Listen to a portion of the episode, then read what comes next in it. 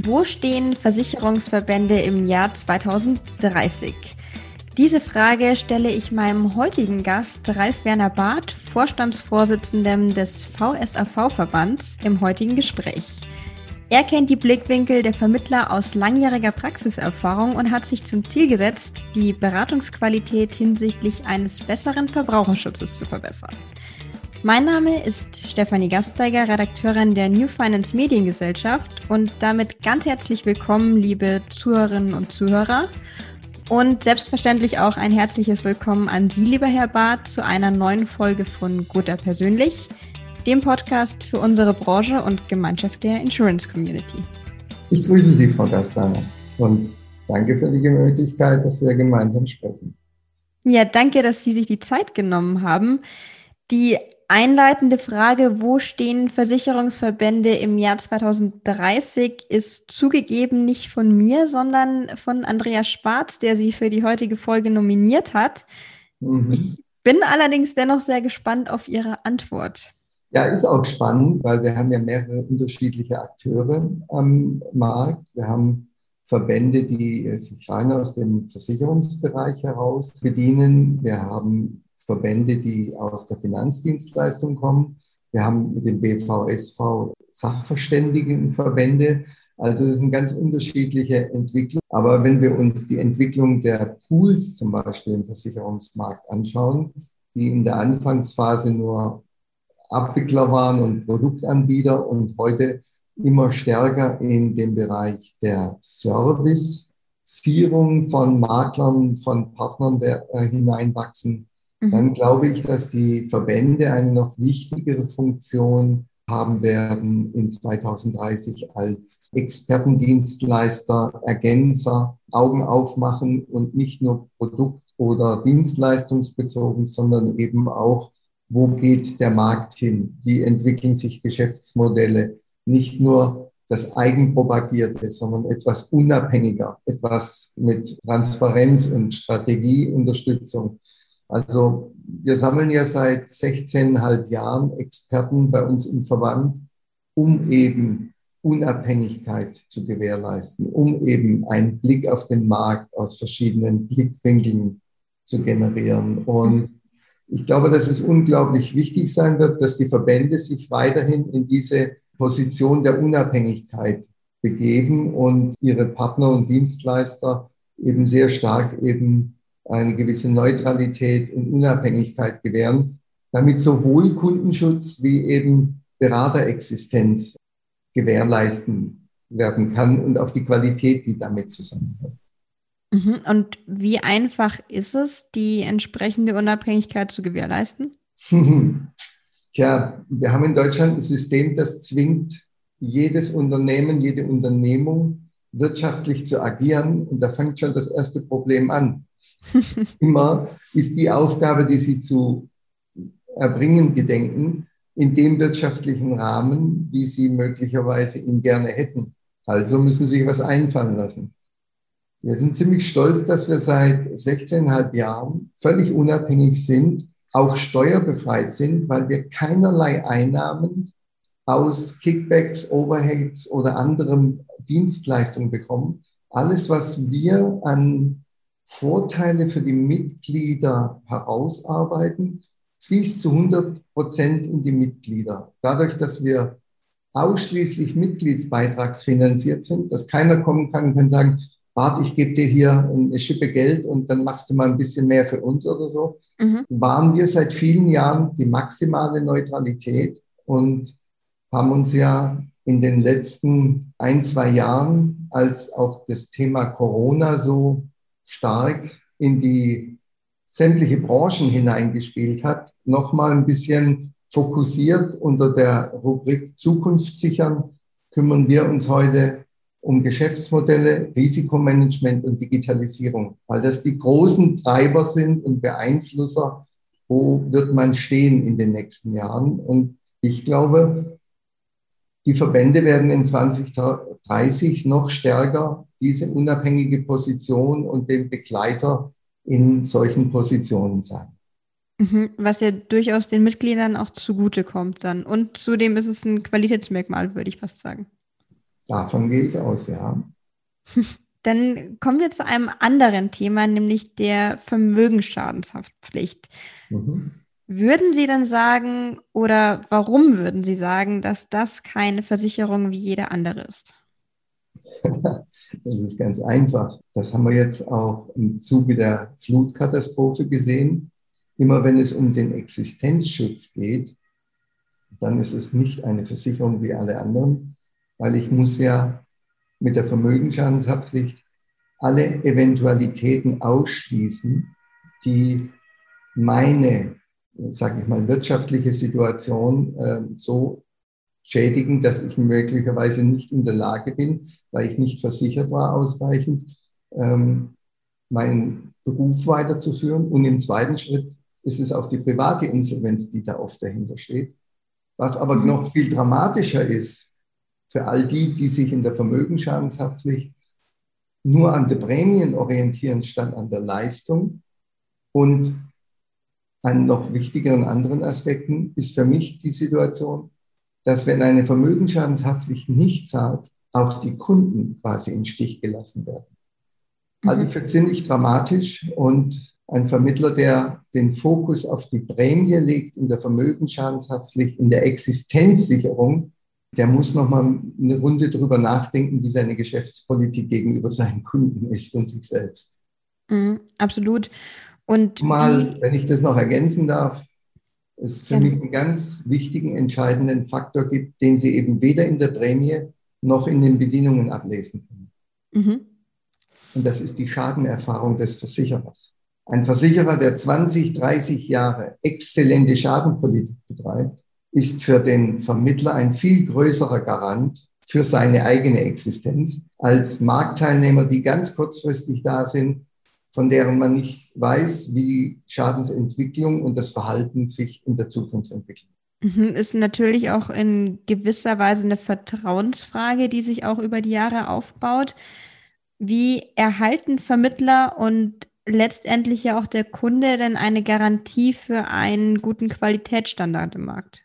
Im Grunde genommen immer über die Makler, die sich mit dem Thema beschäftigen.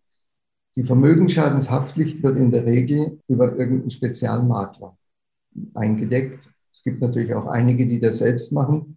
Die haben aber dann schon nicht verstanden, dass zwischen ihnen und dem Versicherer plötzlich kein Puffer mehr steht und sie im Schadensfall dann persönlich mit dem Versicherer, ähm, obwohl sie schon emotional betroffen sind, auch noch verhandeln müssen. Das ist mhm. immer schwer.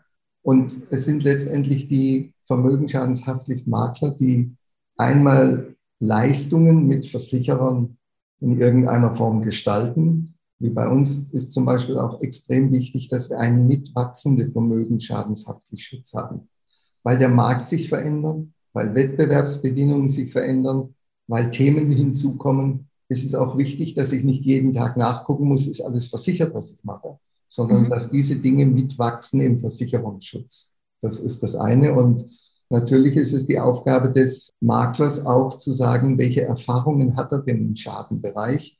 Wenn er über alle vermögensschadenshaftlich Versicherer schon Erfahrungen gesammelt hat, dann hat er da ja Unterschiede und kann über die Qualität reden, vor allem wenn das schon 15, 20 oder mehr Jahre Tätigkeit und Erfahrung ist mit mehreren tausend Schäden, die man begleitet hat.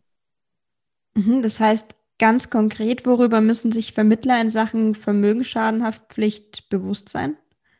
Es kommt zum einen erstmal darauf an, was habe ich an Bedingungen und die brauche ich einen moderaten Preis dazu.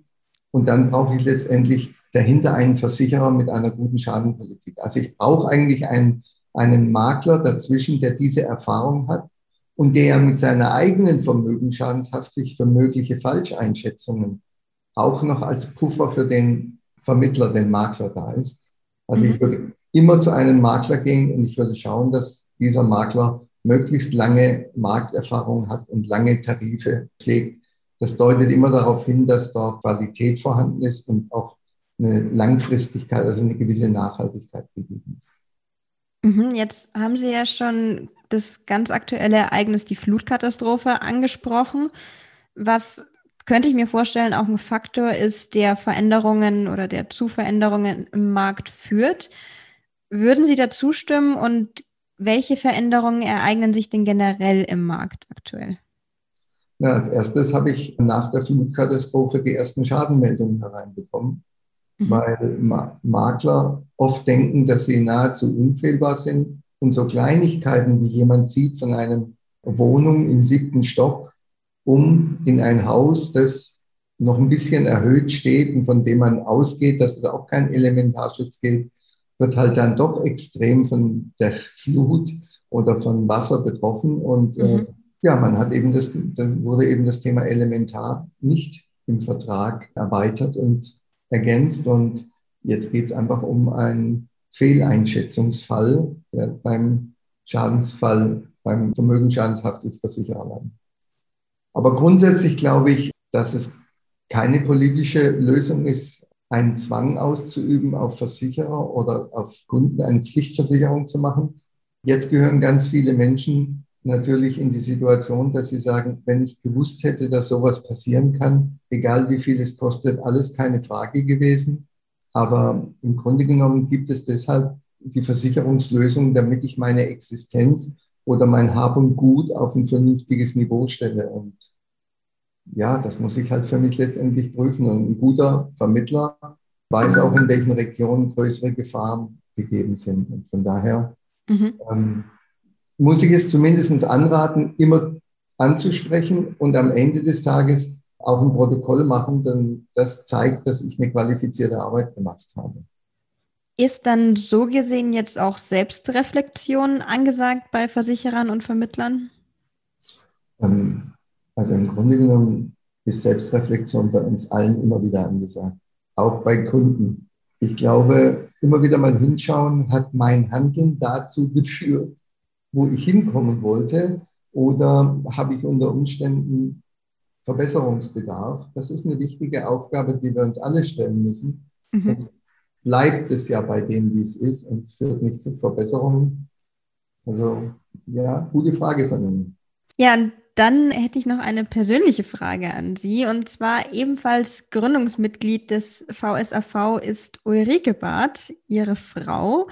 Und da würde mich jetzt mal interessieren, wie sich denn die Zusammenarbeit gestaltet. Kann man da privat und beruflich trennen oder muss man das überhaupt nicht? Ja, ähm, privat und beruflich sind wir jetzt 32 Jahre miteinander verstrickt. privat länger als beruflich. Ähm, das wäre die nächste Frage gewesen. ja, eindeutig ähm, privat viel länger als beruflich. Aber die für mich wirklich perfekte Situation ist auf der einen Seite, dass meine Frau eine ganz, ganz tolle Ergänzung zu mir ist. Sie ist sehr im Detail, sie ist fachlich hochqualifiziert. Ich bin mehr der, der auf Strecke schaut, der vorausschaut, der entwickelt und macht, der kreative Part. Und so ist unser Zusammenspiel in den letzten Jahren, auch im Zusammenhang mit unserem Beirat, immer sehr souverän gewachsen, egal in welcher Unternehmung wir gemeinsam tätig sind. Und äh, mhm. äh, ja, und das ist fließend. Da gibt es kein Privat oder Geschäft, weil sie haben im Kopf nicht eine Platte, wo sie rausziehen und äh, heute spielen wir nur Privat, morgen spielen wir nur Geschäft. Im Gegenteil, wir profitieren ja von all den inputenden Informationen gegenseitig. Ja, das klingt nicht nur nach einer sehr schönen Ergänzung, sondern auch nach einem sehr schönen Kompliment an Ihre Frau. Jetzt kommen wir abschließend noch wie immer zu einer Nominierungsfrage und das Konzept fasse ich gerne nochmal zusammen für alle unsere neuen Zuhörerinnen und Zuhörer. Nämlich der jeweilige Interviewgast der aktuellen Folge nominiert eine Branchenkollegin oder einen Branchenkollegen ihrer oder seiner Wahl für die darauffolgende Folge und immer mit dabei bei der Nominierung eine Frage an den kommenden Gast. Was ja. wäre denn Ihre Frage, lieber Herr Barth, und an wen möchten Sie sie richten? Ja, mich interessiert natürlich jetzt von Seiten der Gotha, was die Entwicklung, die Flutkatastrophe gibt da ja wirklich hervorragende Möglichkeiten. Also was können Versicherer wie die Gotha zum Beispiel tun, um Nachhaltigkeit auch bei solchen Großereignissen im Punkto der Kunden hinzubekommen. Und ich nominiere die Frau Svetlana Thaler-Honold von der Gotha mhm. und bin gespannt, was ich da zu hören bekomme. Ja, da sind wir auch sehr gespannt. Eine Expertin dann auf dem Gebiet der Nachhaltigkeit und bei der Gotha tut sich ja auch alles. Wir bleiben auf jeden Fall dran für die Antwort und Ihnen, lieber Herr Barth, vielen Dank für das Gespräch und auch weiterhin alles Gute. Danke, das wünsche ich Ihnen auch, Frau Gasteiger. Gute Zeit und viel Erfolg weiterhin mit dem Podcast.